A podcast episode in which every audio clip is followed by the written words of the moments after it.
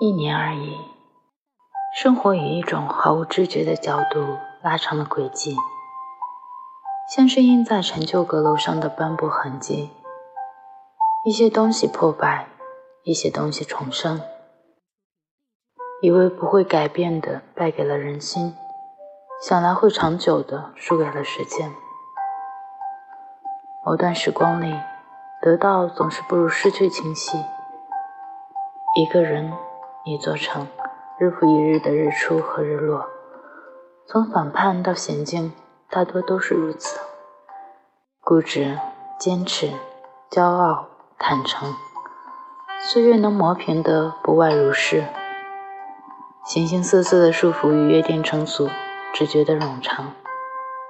我依然像是个过客，却也开始修心了。这里是 FM 一三三五三，听点说晚安，我是雨之，有事没事多笑笑，祝你今天有一个好心情，大家明天见。